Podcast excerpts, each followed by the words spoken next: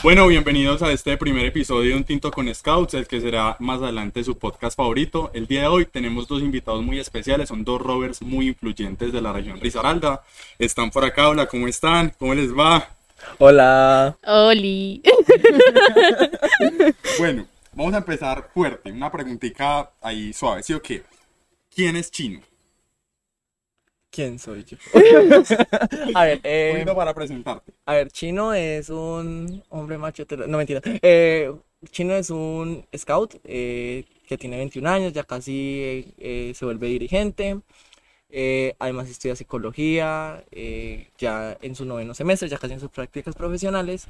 Y pues es una persona que le gusta ah, servir y además de eso pues mantiene como su proceso de una manera mucho más orgánica, podríamos decirlo así. Ok, Mari, cuéntanos. ¿Quién soy? ¿Quién es Mariana? Bueno, Mariana es una scout que tiene 20 años, está hace 14 años en el escultismo, básicamente ha entregado su vida a esto. em, fue Cordy el año pasado, se va a volver loca. Pero todo con amor. Bueno, les voy a explicar un poquito como el formato de lo que vamos a hacer. La idea es episodio a episodio ir trayendo uno o dos invitados al programa. Vamos a hablar un poquito de escultismo, de red de jóvenes, que ellos nos cuenten un poquito también las experiencias que han vivido en el movimiento. Y nada, como dice el eslogan de nosotros, a parchar un rato. ¿Sí o qué? Entonces, bueno, quiero empezar preguntándole a Chino, ya que está próximo a dejar cargo, ya lo entregaste, ¿no? No, Próximo. no, no, próximo, Próximo. próximo, en marzo. El día de mi fue? cumpleaños. Qué fuerte. ¿Cómo fue esa experiencia, Chino, que tú, tú te levantaste un día por la mañana, te pusiste las chanclas y dijiste, pana, yo quiero ser consejero juvenil nacional? Esa historia es curiosa, ¿cierto? Eh, de cómo yo comencé como esta historia de ser consejero nacional y todo esto. Resulta que allá por el 2022 eh, yo me lancé a coordinador de la red de jóvenes de Risaralda, ¿Con quién te lanzaste? compitiendo con una niña, con una niña muy interesante, ¿cierto? Eh, que no voy a mencionar nombres. Está presente, esa niña se encuentra presente aquí con nosotros. Puede que sí, puede que sí, puede que sí.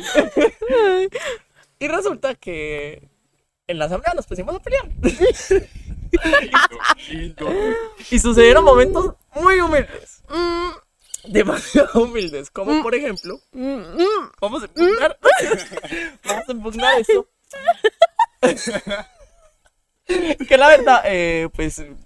O sea, mi primera eh, eh, aspiración el año pasado era ser coordinador eh, regional, ¿cierto? Porque pues quería probar como esa parte operativa del movimiento Scout. Pero perdí. Y ahora es meme nacional.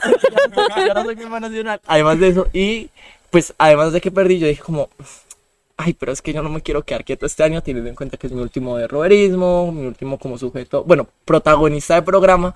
Entonces yo dije como, ven, ¿y si me lanzo consejero nacional? Así como por preguntar. Sí, así, así como por preguntar, porque pues ya era consejero regional, pues a- me había retirado por lanzarme a coordinación.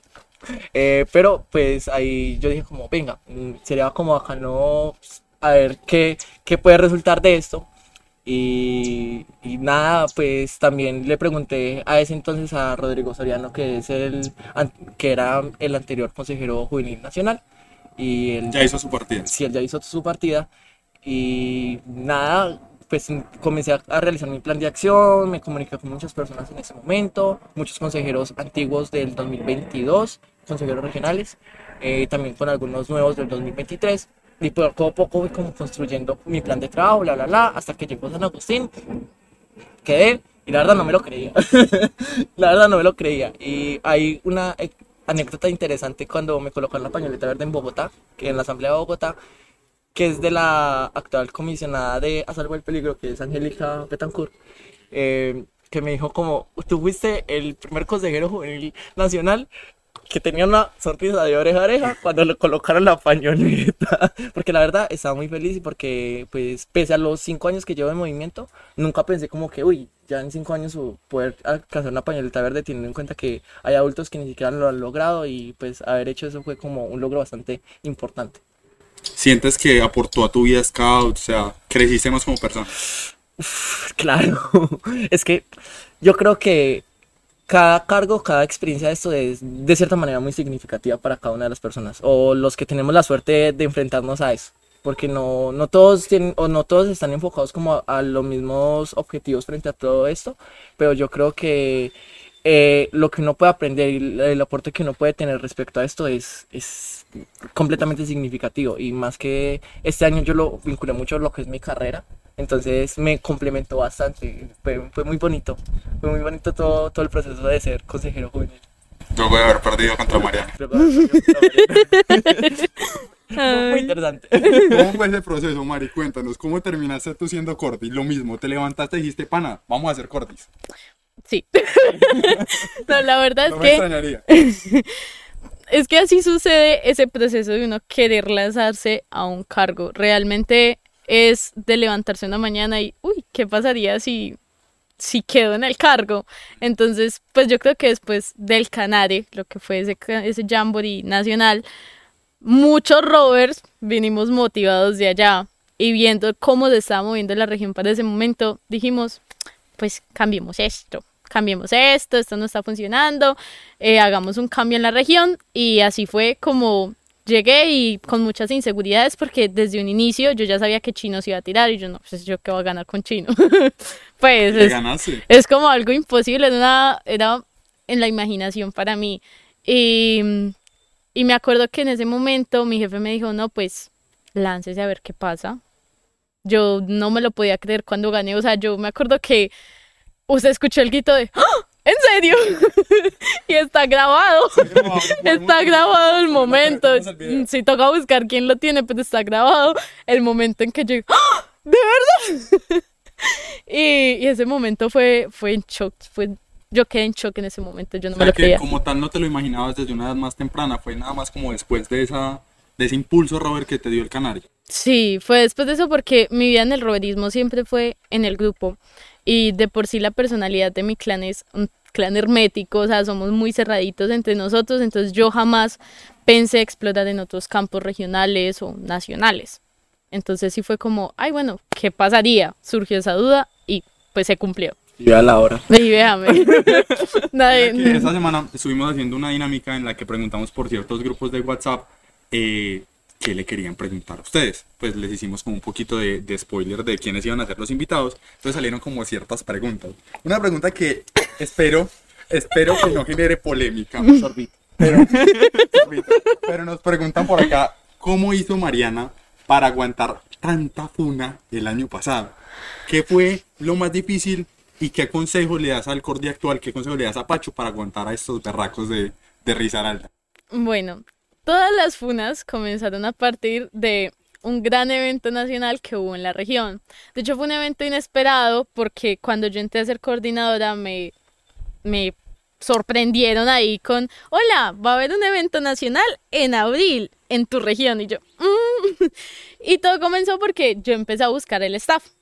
Entonces resultó, resultaron personas haciendo staff a último, minuto y trabajando todos, hablando con todos lo de la nación. Y bueno, eso fue algo completamente nuevo para nosotros. Y después de Dumis, Risaralda se convirtió en, de nuevo, porque ya existía en Jajaralda. Entonces ya nos conocían a nivel nacional. Resulta, ay, resulta que estos berracos dijeron, no, a mí no me basta con un nacional, yo quiero más. Se fueron para Navego, se fueron para el Enrover, discutieron muchos nacionales muy ¿Podemos dar nombres de esos berracos o dejémoslo en Mm. plural? El trío Maravilla. Plural. Los invitados del podcast. El trío Maravilla se fue a diferentes eh, eventos nacionales y eh, cuando empezó el tema de Twitter. Yo no tenía Twitter, yo no lo usaba. Y cuando lo empecé a usar, fue un bombardeo de cosas súper agobiante. De es que ella pelea con tal persona y él detesta a ella y ella con él. Y bueno, eso fue una locura. Y yo lo primero que hice en la primera funa fue llorar. Yo le dije a mi jefe de clan, yo no soporto eso, yo porque fui coordinadora. Y al- hay algo que siempre me ha caracterizado y es que yo vivo por esto Ajá. y yo no voy a permitir que los funados sean mi región cuando es que también hay O sea, otros nunca errores. pensaste en, parce, me quedó grande. Mm, sí, pero en la segunda funa, en la primera yo dije, no hay que defenderlos, porque son mis niños, o sea, los están funando y ellos deben estar mal. Yo viendo desde la parte que había que protegerlos. Ya en la segunda yo les dije, amigos, sacúdanse y solucionen ustedes, porque realmente estar solucionando problemas que no son míos me agobia. Y ya fue cuando públicamente y en Instagram les dije, oigan, yo no soy capaz con esto, si ustedes siguen con este comportamiento, ¿yo a dónde los voy a defender? o sea, yo ya estaba en un punto de, yo sé que mis labores como coordinadora las hago, pero el valor agregado que yo le doy a esto es generar de que ustedes creen ese sentido de pertenencia. ¿Qué tipo de sentido de pertenencia están creando por la región? No, y de cierta manera no era responsabilidad tuya hacerte cargo de todos ellos de esa manera. Y llegó el punto en que yo me enojé totalmente con uno de ellos y le dejé de hablar. Y yo, mira, yo ya no quiero hablar contigo, estoy enojada, yo ya no te soporto, hiciste mal a mi clan, hiciste mal a la región y como coordinadora no te soporto. Y ahí fue el punto de quiebre donde creo que esa persona abrió los ojos y dijo, bueno, sí, sí, la estoy cagando, güey. Se dio cuenta de verdad de lo que estaba haciendo. Ajá. Igual, pues no sé en qué paso seguir ahora, pero pues ya será problema para Pacho. Igual yo, de hecho, hace una semana hice empalme con Pacho y Pacho dijo, no, pues parce, hay que tener paciencia. Y yo le dije, sí, parce, o sea, todo se basa de paciencia, se basa, digamos, a esto. Uno como coordinador no simplemente acompaña a los muchachos, habla con la comisión, sino que se enamora de esto. Se enamora de cada rover, los empieza a conocer, qué le gusta, qué no, eh, qué hace por las tardes, dónde estudia, en qué trabaja, cuáles son sus sueños y sus aspiraciones. Y termina siendo el psicólogo de todos. Claro, esa se vuelve tu familia. Literal, fue un año en las que yo no tenía el WhatsApp sin mensajes, porque yo hablaba con todos al mismo tiempo, a todos les los escuchaba, les hablaba, los aconsejaba. De hecho, a este punto ya me hacen falta porque claramente mi WhatsApp ya no está lleno y yo, háblenme, hola, ¿qué haces? Espera a marzo. Literal. Se viene un año pesado también. Sí, sí, sí. Pero no es tema de coordinación, ya es tema de Pacho. Bueno, cuéntanos entonces, ¿verdad? ¿Cómo fue ese empalme con Pacho? Le diste recomendaciones, me imagino. Sí, claro. Para mí cambió mucho mi forma de pensar sobre el roderismo cuando yo escuché la frase amar y servir. Entonces, em, hay personas que piensan que el servicio llega hasta un punto de una persona y ay, ya uno se quema y listo. O sea, usted no puede dar más por las personas porque lo van a quemar. Y yo digo, parce, o sea, si está en mis manos servir y dar todo cuanto de mí dependa, lo tengo que dar porque es lo que amo. ¿Sí? Y eso le dije yo a Pacho, o sea, Nea, si usted ama esto, ya lo tiene todo. Usted no necesita nada más, usted no necesita eh, que, ah, que usted tiene que ser el mayor líder, usted tiene que tener las mejores capacidades para gestionar tiempos. No, si usted ama esto, tiene tiempo. Tiene, tiene todo para darle a las personas que están, porque al fin y al cabo, lo que se trata de ser coordinador es inspirar a los demás. Y una de las cosas que yo le dije a Pacho fue, usted tiene que tener sentido de pertenencia para la región. Ya el resto es documentación y eso sí, yo le mandé documentos sobre documentos Una cantidad de documentos, pero ya el resto lo pone él. Yo sé que Chino está próximo a partir. Pues no te estoy echando. Bye. Yo sé que... Que, no, que no me quieren. Chao, qué suerte. Pero yo de verdad quiero saber desde la opinión de ustedes dos qué se avecina en Risaralda cuál es el seguir con la región, no tanto solo con el roverismo, sino en la forma organizacional de cómo se está manejando todo en la región, desde los jefes, desde el consejo. O sea, ¿qué se viene? ¿Se viene algo positivo? ¿Se viene un cambio? Se vienen cositas. A ver, yo pienso, yo pienso algo, de que nosotros estamos en una época muy interesante, no solamente en la región, sino también en la nación, en, el, en la interamericana, en la mundial, y es de una época de muchos cambios, ¿cierto? Pues primero porque nuestra sociedad en general está avanzando demasiado en temas de, de en cambio, ¿cierto? En general. Pero también la organización, ¿cierto? Porque el movimiento Scout y todo esto pues va evolucionando conforme como va evolucionando el mundo. Yo creo que se viene como un movimiento mucho más fuerte y una región mucho más fuerte en muchos procesos, no solamente pues a nivel eh, administrativo, pues que es la parte que a mí más me gusta y es la que más me apasiona, sino también a nivel operativo, ¿cierto? Mm, se viene mucho crecimiento, yo espero que, y además se viene cambios jóvenes, que es lo importante, porque muchos jóvenes ya nos estamos como comenzando a interesar como ven. Es hora de que ya comencemos a hacer esos relevos generacionales y esas conversaciones gener- generacionales y comencemos nosotros a hacer nuestras propias acciones. Entonces yo creo que vienen muchas cositas y además de que estamos muy interesados como en poder seguir realizando cosas en pro de la región y de construir un Risaralda que yo sé que puede emerger de una manera hermosa y tiene el potencial para hacerlo porque muchos, o sea, el potencial de que tienen las personas de Risaralda es bastante. Solo falta explotar un poco más y comenzar a trabajar más en potencializar esas habilidades. Yo digo que este año para Risaralda se vienen muy buenas cosas, principalmente porque dentro del consejo el año pasado estuvieron dos personas que son top, como lo son Juan Felipe Sarmiento y Cata Fajardo, que primero que todo son personas base dentro del consejo y que espero y puedan seguir aportando a esa parte administrativa de Risaralda, porque son personas que mantienen unida la región de una u otra manera. Además de que este año se vienen cambios en comisiones.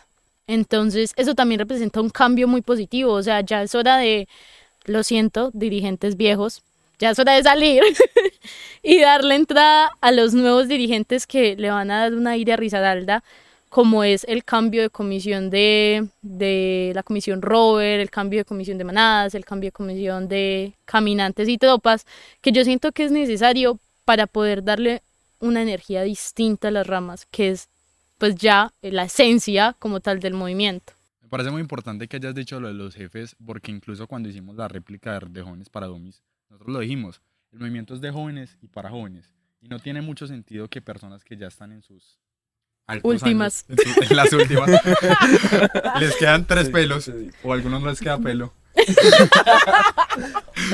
Pero no es normal que Barras, barras, pintarlas. Es normal que ellos estén tomando todas las decisiones que nos afectan a nosotros como muchachos y que muchas veces no nos tengan en cuenta. Entonces ese cambio muy importante. Mari, red de jóvenes. Yo sé que en ese momento la red de jóvenes para el 2024 no está completa, pero tenemos a Pacho como Cordi, está Cami como comunicadora y está David como emprendimiento, ¿no? Como servicio. Servicio. ¿Qué le hace falta a la red? Uy, bueno, yo pienso que para mí, como coordinadora de la red, mi salvación, mi ángel siempre fue Cata Fajardo. Entonces, a la red le falta un consejero. La mano derecha de la red y todo lo que le sirve a la red en esta vida es un consejero que o consejera que hable con el jefe regional, que mantenga la comunicación con los jefes, que haga, ¿cómo se dice? Ese puente de unión con todas aquellas organizaciones a las que uno se debe de unir. Y uno no está consciente de esos, pero al fin y al cabo, tal vez algunas empresas que nos ayuden, que nos aporten. Por ejemplo, hubo muchos patrocinios para Red de Jóvenes para Dumis, eh, el Nacional, ¿no? 2.0. Y realmente fue algo que lo consiguió Catafardo. Ella lo hizo sola. Haciendo su gestión. Fue capaz. O sea, Cata, Maylin también es mi apoyo, es mi equipo, es mi dúo dinámico, pero Cata fue el soporte para nosotras dos. Yo sé que cuando dijiste consejero, todos volteamos a ver a la misma persona. Lo tenemos acá detrás de cámaras, pues es una persona. eh, está Julián por acá si quiere pasar un momentico acá adelante. Venga, a que, a Juli, venga. en la cámara. Salude. Quiero, verdad, que ustedes dos, pues ya sabemos para nadie es un secreto que Juli quiere lanzarse como. Juli quiere lanzarse como consejero regional. Hola. Me gustaría saber de verdad qué consejos le darías a Juli, chino, tanto chino como Mari. Yo le daría a Juli el consejo de que no se queme, que de los espacios de espacio, todavía está muy joven, no se queme en el sentido de que no vaya tan rápido corriendo por, por su, ¿cómo se dice? Que le baje dos. Sí, por su carrera Robert. Ok. Porque si llega un punto, y lo veníamos comentando cuando veníamos para acá, donde uno pierde mucho el sentido de, del programa y se vuelve muy administrativo. Y eso sucede en las personas que ya llevamos bastantes años y uno ya como que... ay, Claro, no en un Robert de 18 años. Sí, exactamente, pero es eso, de que si va a entrar un cargo administrativo, sea consciente que muchas cosas del programa se van a perder y de que al fin y al cabo ese papel de administración es un servicio que uno presta, es por el amor que uno le tiene a eso, porque uno pierde muchas cosas. No todo no lo tiene ganado. Hay que esperar, porque, a ver, No, si no Sí, sabemos los no otros sabemos, no candidatos, sa- no, sabemos, sabemos, qué pueda pasar en no la sabemos qué pueda pasar, sí. ¿Tenemos fecha de asamblea? 17 de febrero. Sí, 17 de febrero. Eh, no, no sabemos que, que todo lo tenemos ganado y que se prepare Téngase. para esa vocería, porque es difícil, es muy difícil ser consejero. O sea, yo que he pasado por ser consejero de los tres niveles de la organización, grupo, regional y nacional, es complicado, es complicado porque hay veces uno puede llegar a perder mucho las nociones de lo que es la organización en general, pero uno siempre debe de fijar la meta en jóvenes. Jóvenes, porque esto al final de cuentas es de nosotros y para nosotros. Y todo lo que nosotros vayamos a hacer es en pro a, a esas acciones jóvenes que uno pueda llegar a tener. Y pues al estar compartiendo con adultos, pues uno se puede ver también muy permeado con esas opiniones de los adultos y hay veces también esos vicios que puedan llegar a tener los adultos y que nosotros en algún momento hemos cuestionado bastante y nos hemos recuestionado bastante. Pero es momento como de, de romper eso y mantener una posición fija, pero obviamente también siendo muy abierto a cómo son los, eh, los adultos, porque los adultos hay veces tienen una posición muy fija. Pero yo sé que sí, de cierta manera se puede lograr como una, una visión mucho más estratégica de lo que es el cargo, se puede lograr cosas muy bacanas. Y créanme que, o sea, yo creo que los consejeros juveniles son las personas que más están acercadas y los que tienen más visión de lo que es el- lo que es la organización en el movimiento, ¿cierto? En. Cuando nosotros empezamos el podcast, cuando surgió la idea, siempre teníamos como la necesidad de explicarle a esas personas externas del movimiento y de pronto a lobatos y, y, y scouts que pronto no conocen mucho de red de jóvenes, qué es lo que hace un consejero y quién mejor que Chino para explicarnos Ay, sí. qué hace un consejero. Porque muy lindo ahí pintado, sí o que uno lo ve, ay, tan lindo el consejero, ¿qué hace? A ver, un consejero hace parte de una junta directiva. Conformada por conformada por de diferentes personas elegidas por voto democrático, ¿cierto? Eh, pues cada nivel de la organización tiene, ¿cierto? Eh, pues no necesariamente tiene que llamarse consejeros o eh, puede tener como diferentes como nociones de, del nombre, pero nosotros tenemos el Comité Mundial, el Comité Interamericano, el Consejo Nacional, los consejos regionales y los consejos de grupo, ¿cierto? ya cada uno se va moviendo con la estructura organizativa que, que tiene esto. Y pues el consejero, ¿qué hace? Gestionar. Un consejero está para gestionar, para realmente resuelve. resolver. Un hombre que Y, resuelve. pues, y pues de cierta manera administrar lo que es una organización. Porque muchas veces, yo creo que también es un error que nosotros, muchos scouts tienen, que nosotros pensamos que esto vive el aire. Que esto existe porque sí. que esto existe porque sí, pero realmente, como recuerdo mucho las palabras de José Gabriel Criollo, que es el director de desarrollo jurídico de la Interamericana, y es de que eh, el movimiento o la organización en general se mueve por dinero. Lastimosamente, ojalá nosotros pidiéramos o tuviéramos recursos ilimitados para poder realizar las cosas, pero hasta el tiempo de un voluntario o el tiempo que le dedica un dirigente, eso se puede ver repercutido en dinero para un grupo, para una región o para una nación, ¿cierto? Entonces, todo este tipo de cosas eh, de administrar, de poder como también estar pendiente de la gestión del riesgo, a la gobernanza, que es algo súper importante, eh, se puede como organizar. En principio, lo de ser consejero puede sonar complicado, pero realmente si uno le tiene como mucha pasión a esto, eh, puede ser bastante, bastante gratificante. Aún así, pues ah, están los, los cursos, están todo esto y por favor... Tienen hagan- las herramientas Sí, para... Tienen las herramientas, tienen absolutamente todo y por favor hagan cursos de finanzas para no financieros porque las finanzas son importantes porque como administramos hay que saber de finanzas.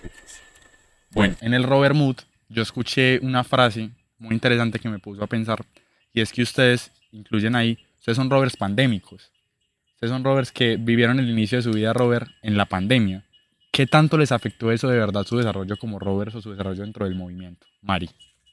Yo no viví mi roverismo como tal en pandemia, sino la entrada a mi roverismo.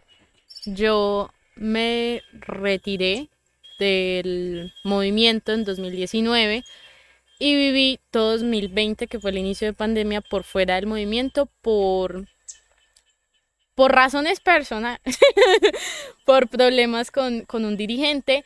em, que yo pues no estaba de acuerdo con sus ideales, por cómo trataba a los muchachos, por su forma de dirigir, y yo dije, bueno, no, yo no estoy de acuerdo con eso, me voy, porque yo no me iba a ir de mi grupo, me voy a dar un break, me di el break, sucedió pandemia, entonces pues ni modo, no pude entrar.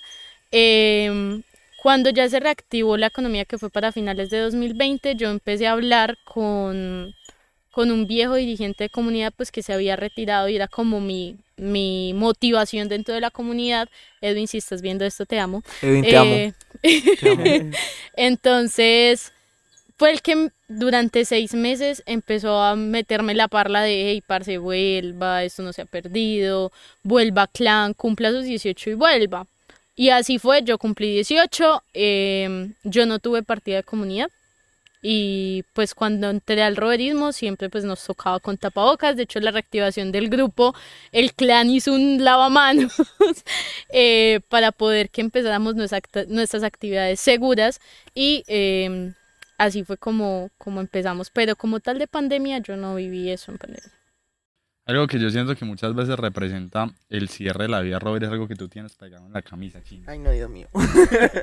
¿Qué representa para ti ese VP? Ah, mucho trabajo, mucho trabajo realmente. Creo que cada máxima progresión es eh, respecto como a los objetivos de educativos que tenga cada una de las ramas, ¿cierto? Eh, pues, o sea, pese a que también mi VP es algo súper importante para mí, para mi, mi vida scout, también, también lo es mi, mi visionario, que también es el de la rama anterior, que es caminante.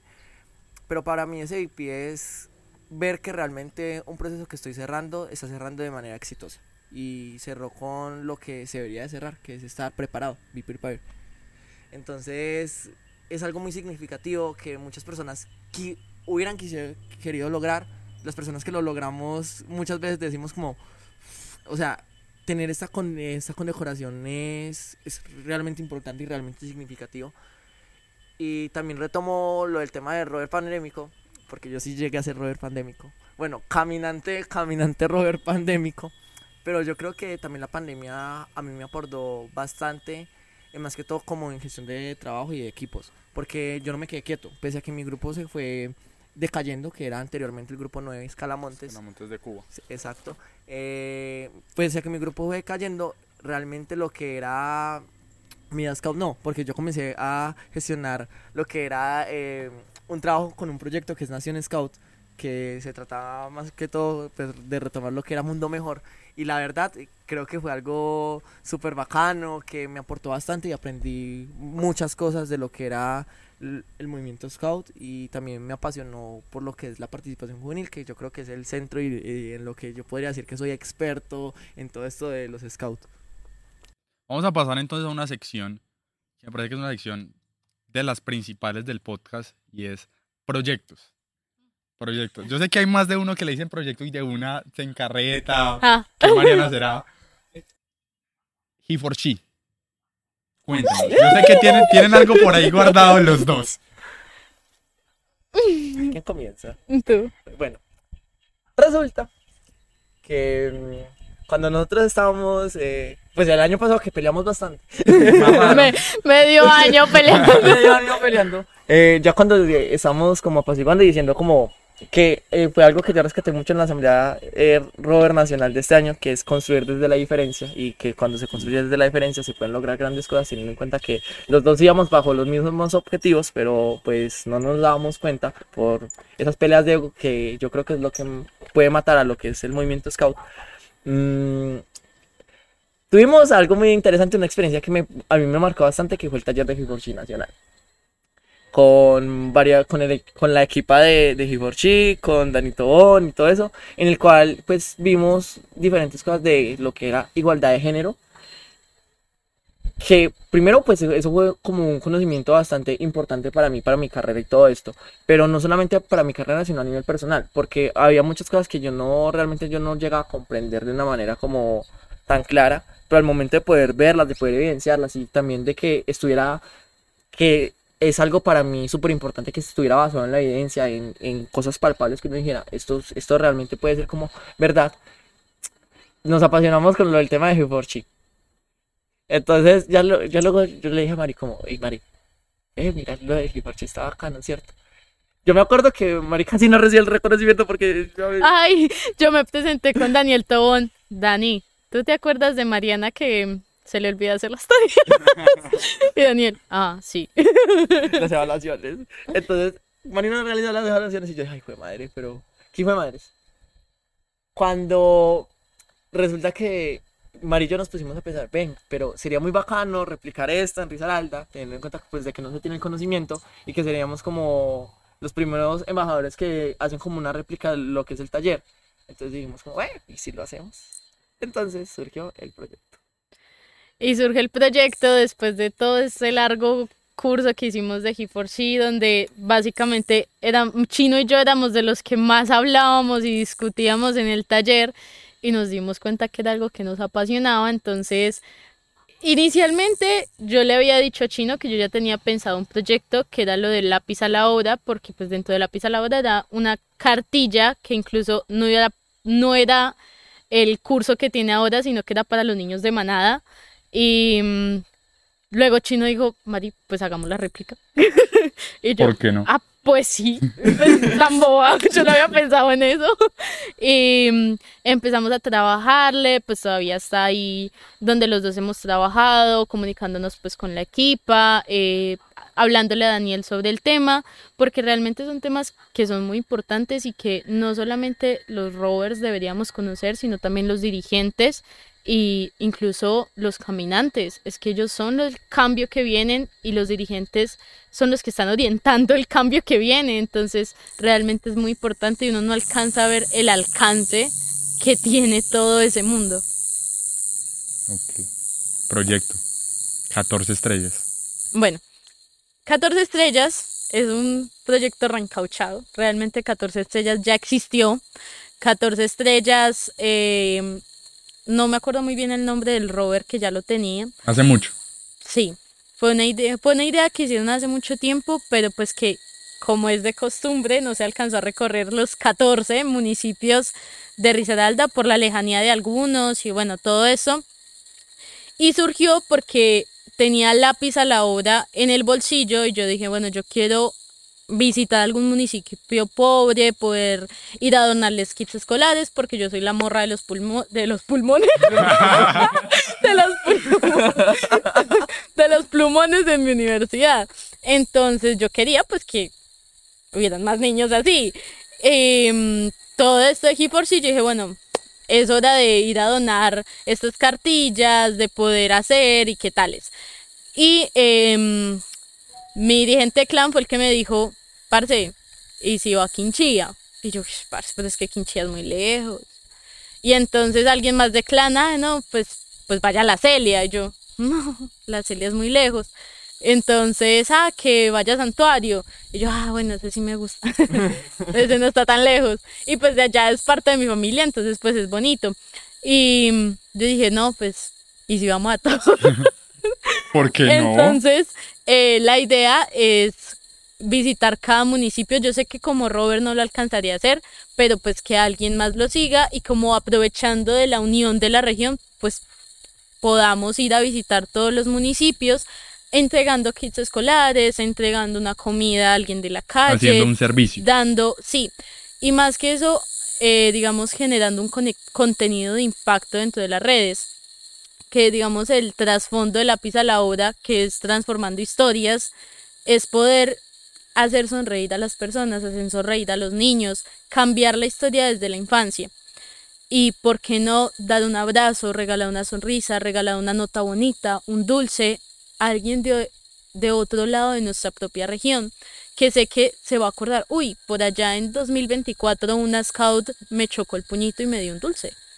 Eso es algo muy bonito que genera impacto y que genera una sonrisa y que al final del día va a cambiar el rumbo de la historia. Y sabe que tengamos a esos jóvenes luego en el movimiento, que se animen. Grupo 30 Tupac en Apía. Ah, guiño, Ahí guiño. está. La La idea es esa, O más grupos. Empezar a impactar en otras regiones para que se creen más grupos y que Risaralda se vuelva una, una región mucho más fuerte y que se refleje lo que realmente es una región, una región unida y capaz de parce muchas cosas. Bueno, se nos está yendo un poquito la luz, entonces ya que estamos con proyectos, quiero presentarles Guaraguao. Guaraguao es un rover que yo creo que ustedes conocen, pero entonces vamos a pasarnos ya en un momento para el lado de la cocina y mientras preparamos el tinto ya seguimos con las otras preguntas. ¿Listo? Bueno, vamos pues. Bueno, segunda parte de lo que es la esencia del podcast, vamos a hacer café. El día de hoy tenemos, como les contaba ahora, café Guaraguao, que es un poquito como extraño el nombre. Entonces ya ellos les van a ir leyendo unas cosas mientras yo voy preparando esto. Eh, este. Listo. Publicidad no paga. Solo nos mandaron café. Publicidad. Espero más café en mi casa. Yeah. Eh, la esencia de Guaraguao es un proyecto scout que va más allá de la venta del café. Guaraguao busca resaltar la riqueza cultur- cultural cafetera colombiana, mostrando que los scouts no solamente venden galletas, sino que también son embajadores del café colombiano. Este proyecto, liderado por jóvenes comprometidos como Santiago Casas y Leonardo Pinto y su equipo, se centra en la venta del café de Huila, dando visibilidad a los pequeños caficultores. Listo, el primer paso. Tenemos la prensa francesa acá, este es el vasito, entonces vamos a precalentarla. El agua ya se encuentra entre 90 y 96 grados, que es lo recomendado. Entonces vamos a precalentarla un poquito por los lados. La dejamos por acá y esta agua la desechamos ahora. El segundo, ¿no? Bueno, el impacto de Guaraguao, Guaraguao, si es extraño el nombre, se extiende a la sociedad colombiana al generar conciencia sobre el trabajo detrás del café y desafiando la percepción de que los scouts solo venden productos tradicionales. Además, el proyecto impulsa la economía de los pequeños caficultores, evitando la dependencia de grandes compañías. Vamos a hacer la preparación que nos recomiendan, que es un gramo de café por 13 gramos de agua. Entonces, para la cantidad de pocillos que vamos a hacer, vamos a utilizar solo 5 cucharadas. ¿Qué te huele, chino? Café delicioso. ¿Rico? Vamos a echarlo por acá. El vicio de los psicólogos y los ingenieros industriales. Y de los programadores y de todo el mundo. Bueno, aprovechemos el espacio para seguir con de pronto una de las preguntas que nos faltaron. Y es que, ¿cómo le explicarían a ustedes a una persona externa, alguien que solo nos ha visto por la calle gritando, cantando, saltando, caminando? ¿Qué es lo que hacemos nosotros? ¿Qué es el movimiento? ¿Qué hacemos los scouts? ¿Tú? bueno, ¿qué hacemos los scouts?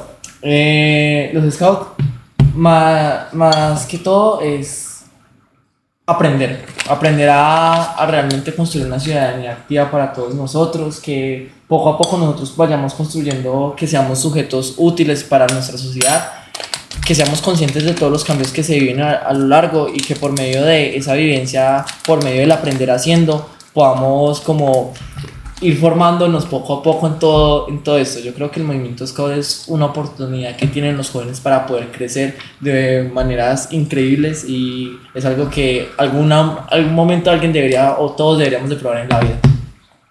Mari.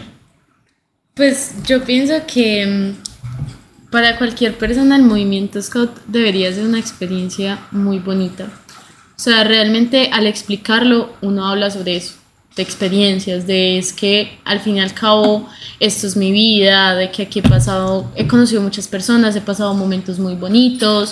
O sea, todo se basa en eso. Yo creo que al explicarle a una persona yo lo diría con todo el amor del mundo, porque pues obviamente quisiera transmitirle a esa persona que entre con nosotros al movimiento y, y que se empape de todo lo que vivimos, de que realmente esto no es solamente vender galletas y acampar, es también aprender a acampar, aprender a crecer como personas, aprender a cambiar el mundo. Cambiar el mundo. Bueno, tenemos un café con un nivel de tueste, tenemos por acá la hojita, nivel de tueste medio, un puntaje de catación entre 83 y 86, una acidez alta, con notas en la taza de frutos amarillos, maracuyá y aromático de hierbabuena. La empresa tostadora es Ricordi Coffee Co. Eh, la característica es que es un café suave colombiano. El proceso fue tostado y molido en el departamento del Huila, el municipio de Timaná, finca La Cabaña y la vereda La Florida. La variedad, como ya les dije, catar amarillo y tipo de proceso lavado. Listo. Entonces vamos a dejar la prensa por acá que haga el proceso de infusión, si no lo estoy diciendo mal, durante cuatro minutos, ya van como dos, ¿sí o qué? Mientras tanto leemos el tercero, es este, ¿sí o qué? No, no lo hemos leído. Bueno, dice, Guaraguao no solo ofre- ofrece un producto de calidad, sino que también educa a través de eventos y catas. Este proyecto, más allá de las fronteras Scout, es un testimonio de cómo la juventud puede emprender iniciativas que trasciendan, conectando con la identidad colombiana, contribuyendo al desarrollo sostenible de las comunidades caficultoras. Guaraguao no solo vende café, sino que teje historias. Promueve la justicia social, y demuestra que los scouts en Colombia también pueden ser parte del cambio en la sociedad colombiana. Listo. Otra preguntita por acá, donde dejé la libreta. Seguimos con las preguntas que nos dejaron en la dinámica que hicimos con los grupos. Y una pregunta un poco similar a lo que vimos ahora, pero con un lenguaje de pronto un poquito más simple y más breve. Si tuvieran que contarle a un niño de 10 años de qué se trata el movimiento Scout, ¿qué le dirían? Les voy a contar algo que, que, me contó incluso la jefe Shari, con el permiso de ella lo, lo cuento y se los comento. Resulta que ella había llevado a un chico a una actividad Robert, ¿sí? que como para que se interesaba, pero era un niño un poco más pequeño. Y resulta que los vio a ustedes, vio al clan del 10 con capas, con toda su mística, los vio haciendo gritos y el chino pensó que eran brujas. O sea, el chino pensó que ustedes, no sé, porque claro, si yo llego a un sitio, yo a un colegio donde me dicen, no, re bacano, vamos a jugar no sé qué, yo veo a ocho personas en línea formando, gritando servir, con su mística, con capas, gritando durísimo, yo la verdad pues puedo pensar extraño. el niño se asustó y no volvió. Ella nos contó eso. Entonces, de verdad, para ese niño que una vez pensó que nosotros somos brujas, ¿qué le dirían? Yo creo que yo le diría que sería jugar a ser héroe de una, de una misma, de la propia historia de uno. Le diría que básicamente es entrar para creerse alguien que cambia el mundo y más tarde convertirse en eso. Uno de chiquito ve películas de, pues, infantes y quiere ser el héroe. No muchos quieren ser el villano. Entonces, siento que al fin y al cabo uno termina haciendo esto desde este lado, termina siendo el héroe de su propia historia, termina salvando un árbol, termina salvándose incluso a uno mismo cuando entra en etapas como de comunidad y clan, porque cambia la orientación de su vida a implementar lo que a implementar su tiempo en actividades que uno no espera que le sirvan a uno más adelante, pero que incluso para la vida laboral sirven. Entonces yo le diría, sé el héroe de tu propia historia, entrando a este bonito movimiento scout que aparte de que uno se ve muy bonito con pañaleta. Es cierto, eh, se termina uno enamorando de eso. Conoces personas, te diviertes, juegas, te ensucias y te ensucias sin remordimiento, sin miedo a que alguien te regañe. Disfrutas de la vida orgánicamente, o sea, sin miedo a nada. Y si le tienes miedo a algo, lo rompes, rompes paradigmas. Súper bacano. Bueno, chino, vamos a probar americano. ¿Sí o qué? Expreso. Vamos a servirlo por acá. Ya está el proceso bien. Cuéntanos como nuestro catador de café profesional del día de hoy. ¿Qué opinas de café Guaraguao? ¿Vale la pena? Primero, parte, parte importante es oler al café. Muy importante.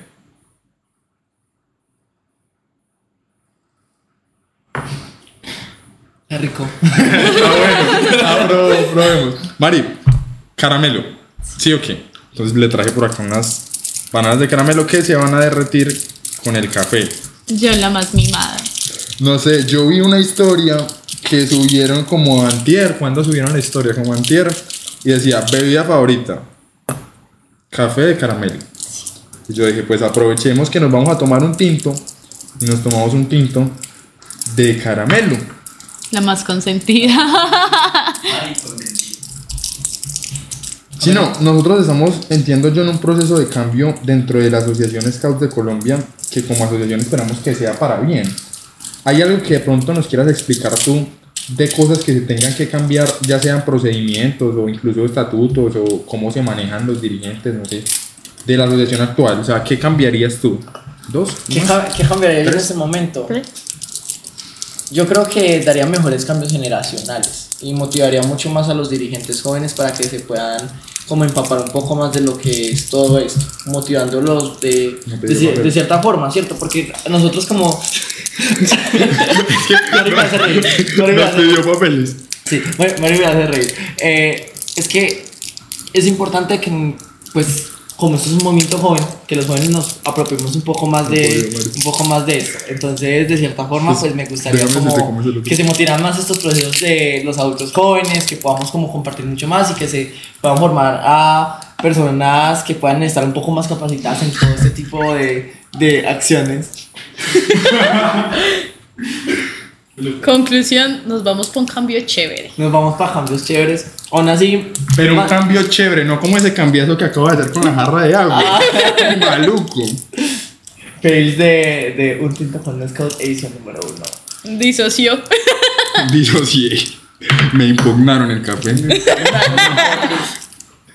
Pero, pero en realidad se vienen muchas, muchas cositas chéveres. Y, cambios generales, se viene cambio de estatutos, se viene cambio a muchas políticas, por ejemplo, la política de programa de jóvenes, se viene cambios al uniforme. En marzo ya vamos a tener nuestro, nuestro, nuestro Esto, esto ya se dijo, yo no había escuchado. Exclusivo. Prontamente, pronta- prontamente verán muchas más cosas. Ok, bueno. El café la consentida. Nueva marca. Café. Si quieres lo dejas un poquito para que se derritan los caramelos. Sí. Y mezclas. O lo, exacto, y mezclas con esta cuchara de oro que manejamos acá. Obvio, cero calidad. Bueno, Para la consentida. Y- vamos a hacerles un spoiler pues acá de, de, de primera etapa. ¿Sí o qué? Un Tinto con Scouts es un podcast que se maneja por etapas. ¿Esto qué quiere decir? Que los invitados van a estar separados por etapas. En la primera etapa tenemos las invitaciones que personalmente entregamos en el Rover Mood. Entonces les adelanto dos rovers, una rover de la antigua Corpo y nuestra querida comunicadora nacional actual. Entonces quería que les dejaran a ellas un mensaje de qué quieren, o sea, una pregunta de qué quieren que nos digan en el siguiente episodio, quién sabe si en el siguiente, o dentro de dos, o dentro de tres. Complejo. Uf. Yo quisiera que se involucren, ¿cierto? Teniendo en cuenta que son dos rovers interesantes y Sí. dos rovers expertos en comunicaciones. Además, me gustaría que, que dijeran cómo creen que se deberían de manejar las comunicaciones en toda la organización. O sea, cuál, qué enfoque nosotros deberíamos de tomar para las comunicaciones. Me parecería como algo interesante que, que podamos tener.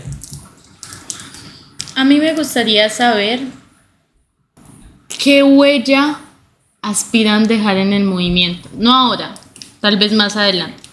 Pero qué huella o qué marca quisieran dejar en el movimiento en cinco años, el año que viene y cómo se proyectan. Si quieren que su vida en el movimiento termine en el roverismo, si quieren ser dirigentes y pues qué quieren de sus vidas, qué quieren para el movimiento, qué cambio van a dejar. Sería. Responsabilidades. Responsabilidades. Una palabra que escuché mucho hoy en la tarde y que quiero también dejar un mensaje que yo sé y tengo la esperanza de que el futuro coordinador nacional o coordinadora nos esté viendo en ese momento. Coordinadores. Coordinadores, ¿qué mensaje le dejan? Porque de verdad, pues es uno de los cargos con más responsabilidad dentro de Red de Jóvenes en el momento. Y pues ustedes dos que ya han ocupado cargos también súper importantes, tienen mucha experiencia y me gustaría saber de verdad que, cuál es ese mensaje que les quieren dejar. se vienen cositas. Prepárate para esas cositas, porque realmente se viene mucho trabajo y creo que vas a ser vital para todos estos cambios que se vienen para la organización.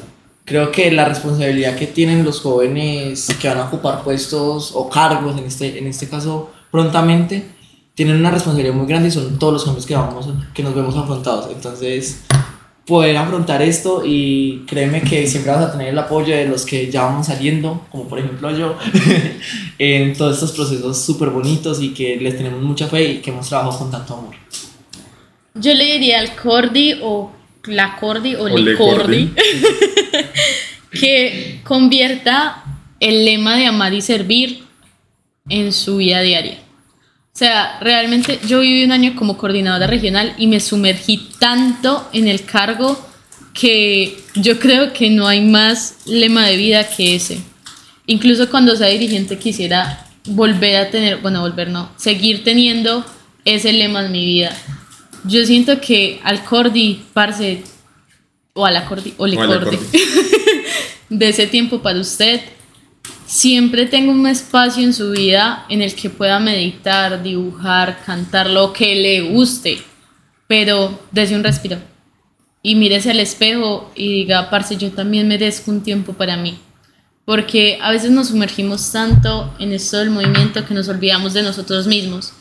Y un cargo nacional, y más aún el coordinador, coordinadora o coordinadore de la red de jóvenes, es un cargo que primero ocupa mucho tiempo, ocupa mucho, mucha energía y mm, créeme que más adelante te vas a sentir muy orgulloso de ti, pero vas a darte cuenta que perdiste mucho tiempo sin tu familia, sin ti.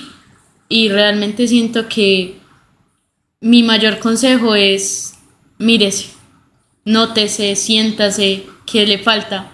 El mejor doctor, diagnosticador para uno mismo es su propio cuerpo. ¿Qué señales le está dando su cuerpo? Y aprenda a sentir. Y estar mal está bien. No por ser coordinador, tiene que estar bien todo el tiempo. Y duerma. Duerma, por favor. Duerma. Y tomen agua. Tomen agua. Dilo tuyo, Mari. Al final, al final. Al final. Bueno, no, ya vamos terminando. Eh, nos extendimos, pues, no tanto, 50, una hora, está bien. Hablamos bastante. Se tocaron temas muy bacanos, ¿verdad? No, algo más que quieran contar, una experiencia antes de hacer ya como el cierre. Eh, nuestro, el, el parcerito que es. Yo, yo tengo una pregunta para Chini y para Mari. Ah, bueno, ahí lo dejo. ¿Qué es lo más bonito? ¿Qué es lo más bonito que les ha dejado el movimiento? ¿Y qué experiencias tienen que les quisieran contar a los niños? Mari tiene una cara impactada. No, no me toca me ha dejado el movimiento. Para mí lo más bonito que me ha dejado el movimiento es mi clan.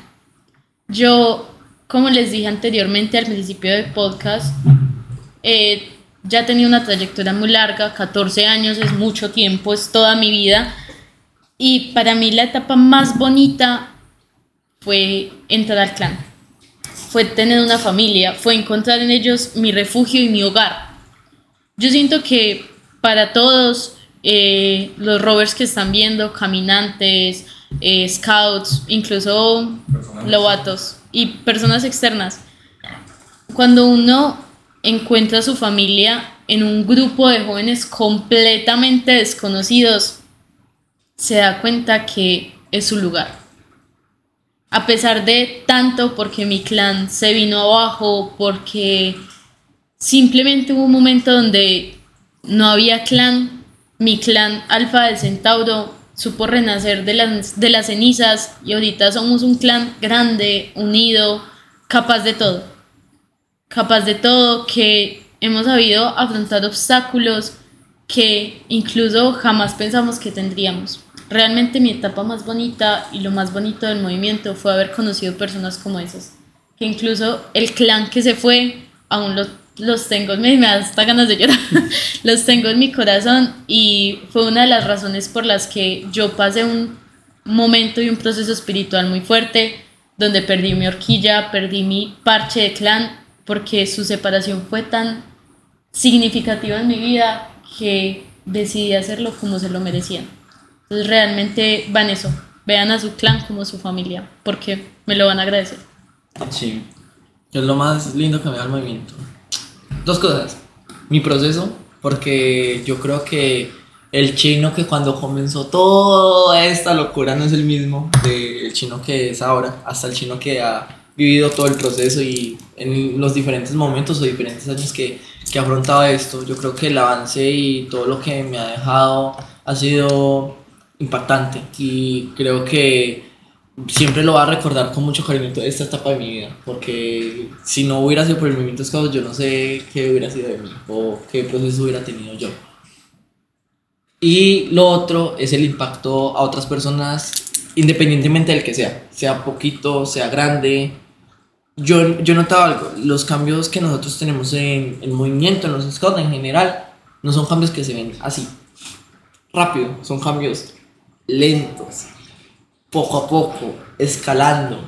Y una de las gratificaciones más grandes es el poder que algún lobato con alguien le diga, o el mismo rover, un caminante, un scout, el que sea, cuando grande quiero ser como tú. Y ese es el sentimiento más Es- lindo. ese- yo creo que eso es lo mejor que uno le puede dejar el- el- los scouts en general. De que alguien, cualquier persona, le, cuando grande quiere ser como tú, lo llena uno bastante y es como, "Uf, todavía no me creo como que todo esto se pueda vivir para mí y que yo estoy viendo esto y que puede inspirar a otras personas a, a hacer estos cambios. ¿Qué le dirías a tu yo de manada, de tropa y de comunidad y chino de comunidad? A mi yo de manada le diría que mm, no se espera todo lo que le va a pasar, bueno y malo. Yo he pasado experiencias dentro del movimiento que no han sido las más gratificantes, las más bonitas, pero que han hecho la Mariana que soy ahora. Y que sea fuerte. La fortaleza no viene de uno siempre estar sonriendo, pero sí viene en saber sonreír en las dificultades y saber de que no todo es malo y de que después de una tormenta viene la calma y viene lo más lindo y es encontrar a las personas que estuvieron para uno, es estar con su familia y mm, realmente le daría dos palmaditas en la espalda y decirle que aquí comienza toda una historia que es toda su vida, es todo su tiempo, todo su amor invertido ahí. Y chino. Amiga comunidad, prepárate porque vienen muchas cosas. No vas a tener tiempo para nada.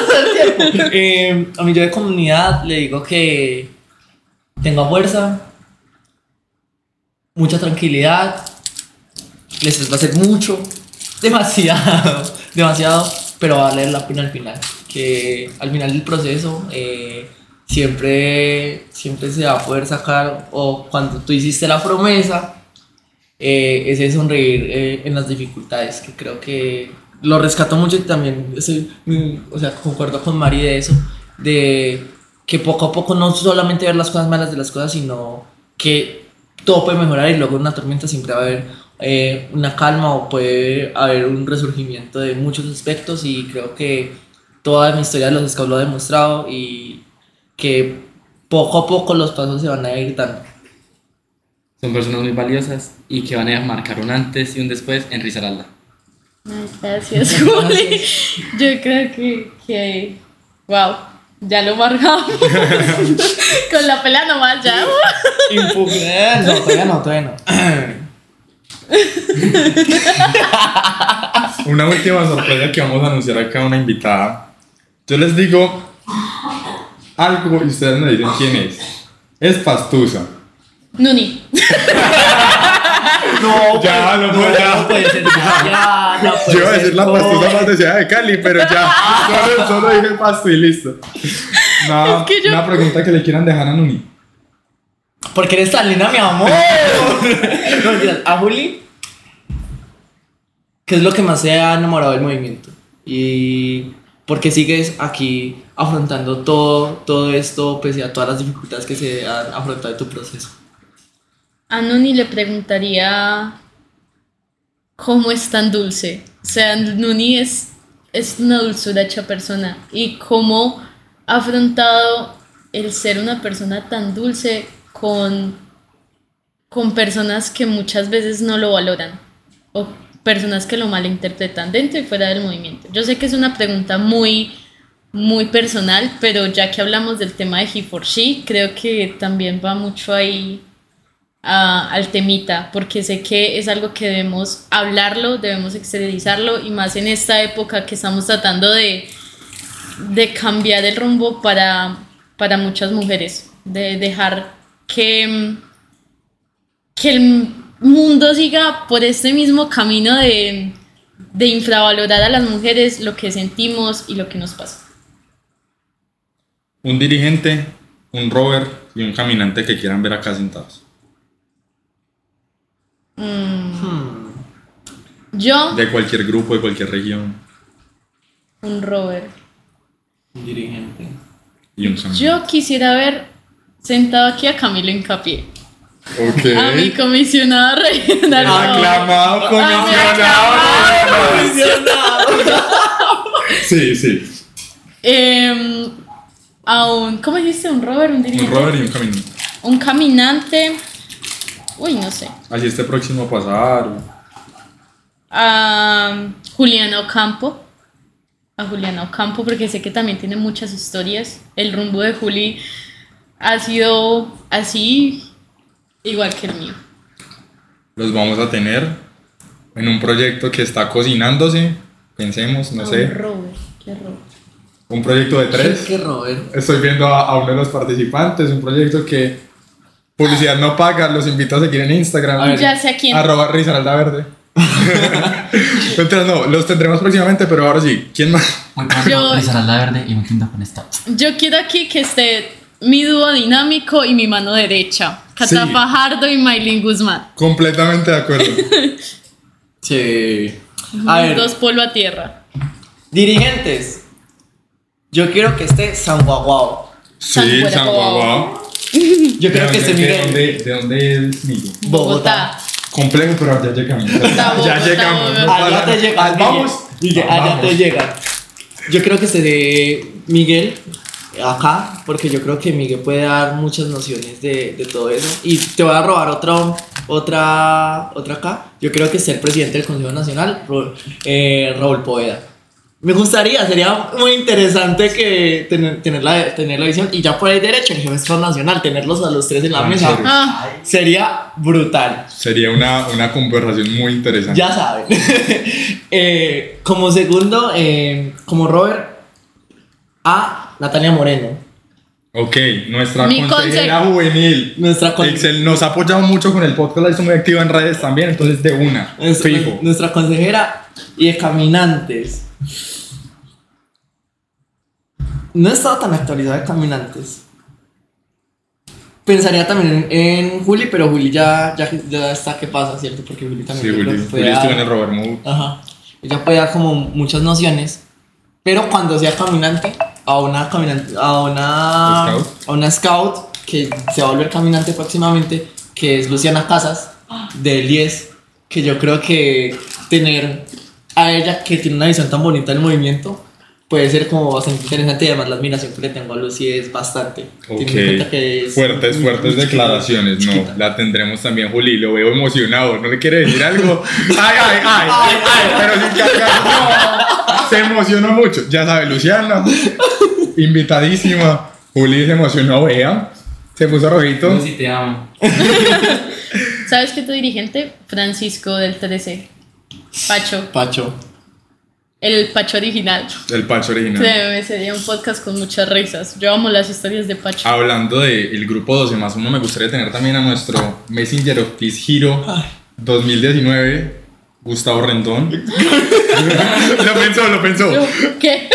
Sí, es del 13, ¿no? Sí. Procesando. Sí. No, también que nos cuente un poquito de, de experiencias, de manos al agua. Ja, Gus tiene muchas experiencias que contar. Mejor. Exacto. Como tiene a dos personas trabajando en la Comisión de Mundo Mejor, que, que estamos acá, ¿cierto? Ah, bueno, perfecto, ya está. ¿Qué? Bueno, tenemos otra cámara. Ya. ¿Ya? Ah, pensé, pensé que estamos reanudando acá. Ya, ya. Gustavo. Repito el de uno, pues igual aquí está, no pasa nada. Eh, bueno, no. Eh, muchachos, muchas gracias a ustedes por estar acá, por sumarse a esta. Me encanta que Mari siempre dice vaca loca, entonces por sumarse a esta vaca loca que es un tinto con scouts. Nada, el primero de muchos. Agradecerle a María que está por allá atrás por el espacio. Gracias, lindo. María. Gracias, María. Eh, Juan Ospina, equipos, micrófonos, John Hurtado también, micrófonos. Agradecerle a todos los que de alguna u otra manera han participado. Café Guaraguao, sino que es que San Guaguao, Guaraguao, Café Guaraguao, nuestro café favorito a partir del momento. Eh, agradecerle también a los otros invitados que próximamente verán que nos aceptaron la invitación con todas las ganas. Vamos a tener también al trío dinámico. No más, no más, no más. A que nos expliquen un poquito. Cuélguenlo. Mentira, no. Y nada, algo que quieran decirte para despedirse. Dilo tuyo y digo lo mío. Dilo tuyo.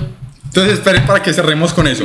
Parce, dígale a su mamá, a su papá, a su abuelo, a los scouts, a los lobatos de su grupo, a los caminantes, a los otros rovers, a ese jefe que ya le quedan tres pelos en la cabeza, díganles que vean el podcast, compártanlos, hagan que esto crezca, que esto es un proyecto de nosotros y para ustedes. Ya saben que todos pueden hacer parte, el que quiera estar invitado de una, saben que la red de un tinto con scouts está abierta y nada, muy pendientes de lo próximo que se viene. Nada, solo me queda decirles de verdad que gracias. Mari, dilo tuyo.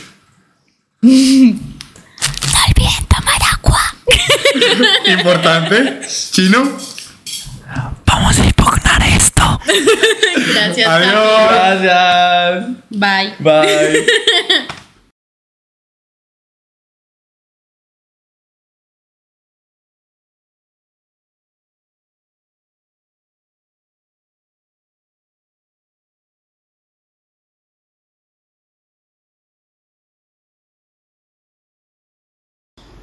Siempre tenemos la duda de qué región y qué región y no sé qué, que, que es lo más chimba.